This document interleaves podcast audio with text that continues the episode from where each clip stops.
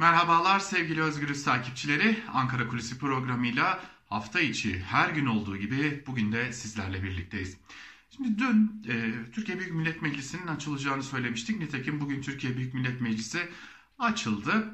E, Türkiye Büyük Millet Meclisi'nin gündemini dün aktarmıştık. Özellikle bir noktaya dikkat çekmiştik. Meclisin gündeminde sosyal medya düzenlemesi var demiştik.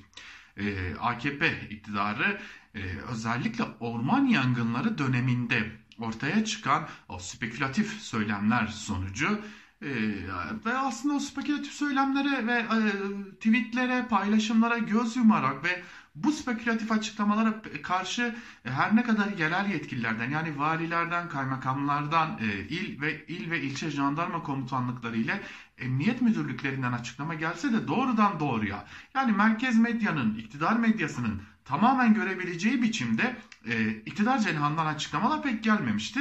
O, o şeyler e, orman yangınları döneminde e, falanca yerde e, bomba yakalandı, filanca yerde benzin bidonuyla insanlar yakalandı. E, Kürtçe konuşuyorlardı ve ormanı yakacaklarını söylüyorlardı biçiminde spekülatif paylaşımlar olmuştu. Daha doğrusu provokatif paylaşımlar olmuştu. Bu provokatif paylaşımlar sonucu da orman yangınlarının devam ettiği yerlerde e, vatandaşlar ellerine silah, e, top, sopa gibi şeyler alarak adeta sokaklarda ava çıkmışlardı. İnsanlar yangını söndürmeye gelen insanlar dahi linç edilmişlerdi. Böyle e, böylesi bir tablo ortaya çıkmıştı. Biz o dönem Özgürüz Radyo'da yaptığımız bir yayında Ankara Kulisi programında şunu söylemiştik. AKP iktidarı bu duruma sessiz kalıyor çünkü bunu sosyal medyaya ilişkin yeni bir yasa çıkarma amacıyla kullanabilir demiştik. Nitekim öyle oldu ve e, iktidar sosyal medyaya yeni düzenlemeler getirmek zorundayız dedi ve bir de bir tanım getireceklerini söyledi. Yalan haber tanımı. Yalan haber tanımı ile birlikte ki bu yalan haber tanımını da öyle görünüyor ki kuvvetle muhtemel iletişim başkanlığına bağlı bir e, başkanlık oluşturulacak, bir birim oluşturulacak e, sosyal medya başkanlığı ya da buna benzer isim verilecek bir birim oluşturulacak ve bu birim hangi haber yalan hangi haber yalan değil bunu tespit edecek. E, yani yalan haberi tespit edecek olanlarla tırnak içerisinde yalan haberi tespit edecek olanlarla e, olanlar e, iktidarın kendisi olacak aslında. Ve işte bu sosyal medya düzenlemesi geliyor.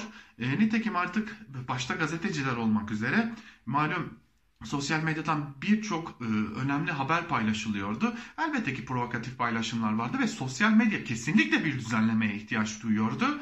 Ama ve lakin bunun nasıl kullanılacağı ve içeriğinin nasıl olacağı da ciddi bir önem arz ediyordu. İşte AKP bu yasama, yeni yasama döneminde e, Türkiye Büyük Millet Meclisi'nden sosyal medyayı kıskacına alacak e, bir e, kanun çıkarmaya hazırlanıyordu. Lakin öyle görünüyor ki bununla yetinmeyecek. Ee, Hamza da AKP'li Hamza da bir açıklama daha yaptı ve e, malum Türkiye'de artık e, aslında Türkiye'de değil bütün dünyada e, gazetecilik internete doğru evrilmiş durumda. Bugün size radyo üzerinden ulaştığımızda bugün size YouTube üzerinden ulaştığımız bu mecralar bile aynı, aynı zamanda gazeteciliğin icra edildiği alanlar. Ama Türkiye için bu çok çok daha önemli bir alan. Zira e, Türkiye'de e, giderek basın kuruluşları üzerinde artan baskılar, giderek büyüyen işsizlik, giderek basında artan teklifleştirme nedeniyle sosyal medya yani gerek Twitter yani gerek Facebook, Instagram hatta YouTube özellikle YouTube e, ciddi bir medya organı haline gelmiş durumda. Gazeteciler yayınlarını buradan yapmakta, içeriklerini buradan paylaşmakta. Öyle ki biz e, Türkiye'nin e, haftalarca konuştuğu Erdoğan Bayraktar röportajını dahi YouTube'dan ve Özgürüz Radyo'dan sizlere ulaştırmıştık. İşte bir de internet siteleri var. E, şimdi sosyal medya kısmını konuştuk. Bir de internet siteleri var. E, AKP internet sitelerine yani internet haber sitelerine ilişkin de bir düzenleme yapmaya hazırlanıyor. Şimdi AKP'li Hamza da bunu e, orada çalışanların e, hakları normal medyada yani basılı medyada ve medya organlarında çalışanlarla aynı olmalı diyerek savunuyor. Yani e, her zaman olduğu gibi içi çok iyiymiş gibi gösterilecek. Lakin sosyal medya kısıtlamalarına yani yalan haber tanımı gibi buraya da bir tanım getirilecek. Ee, internet haber siteleri açmak zorlaştırılacak. Bunlar belli kanunlara tabi olacaklar. Bunlar belli yükümlülüklere tabi olacaklar. Yani totalde aslında AKP ciddi manada e, internete, internet üzerinden bilginin yayılmasına savaş açmış gibi görünüyor. Yeni yasama döneminde de yani artık başlayacak olan e, bu yasama döneminde de e, AKP iktidarı ciddi şekilde internet üzerinden haber yapılması, haberin paylaşılması yani bilginin yayılmasının önüne ciddi setler çekebilmek için özel çalışma yürütecek. Peki neden? Çok basit bir örnek vereyim e, iktidara yakın medya e, bugün yürürlüğe giren e, doğal gaz pardon düzeltelim e, LPG zammını görmezden geliyor. Yani böyle bir zam yapılmamış gibi görünüyor ama Twitter'da ve internet haber sitelerinde şehirlerin birçok benzin istasyonunda kuyruklar oluşturulduğunu görüyoruz. Neden? Zam gelmeden önce yurttaşlar, o büyük zam gelmeden önce yurttaşlar gidip depolarını doldurmaya çalışıyorlar. İktidara yakın medya bunu görmüyor. Televizyon organları görmüyor. Gazeteleri görmüyor. Ama internet siteleri, haber siteleri ve sosyal medya bunları görüyor.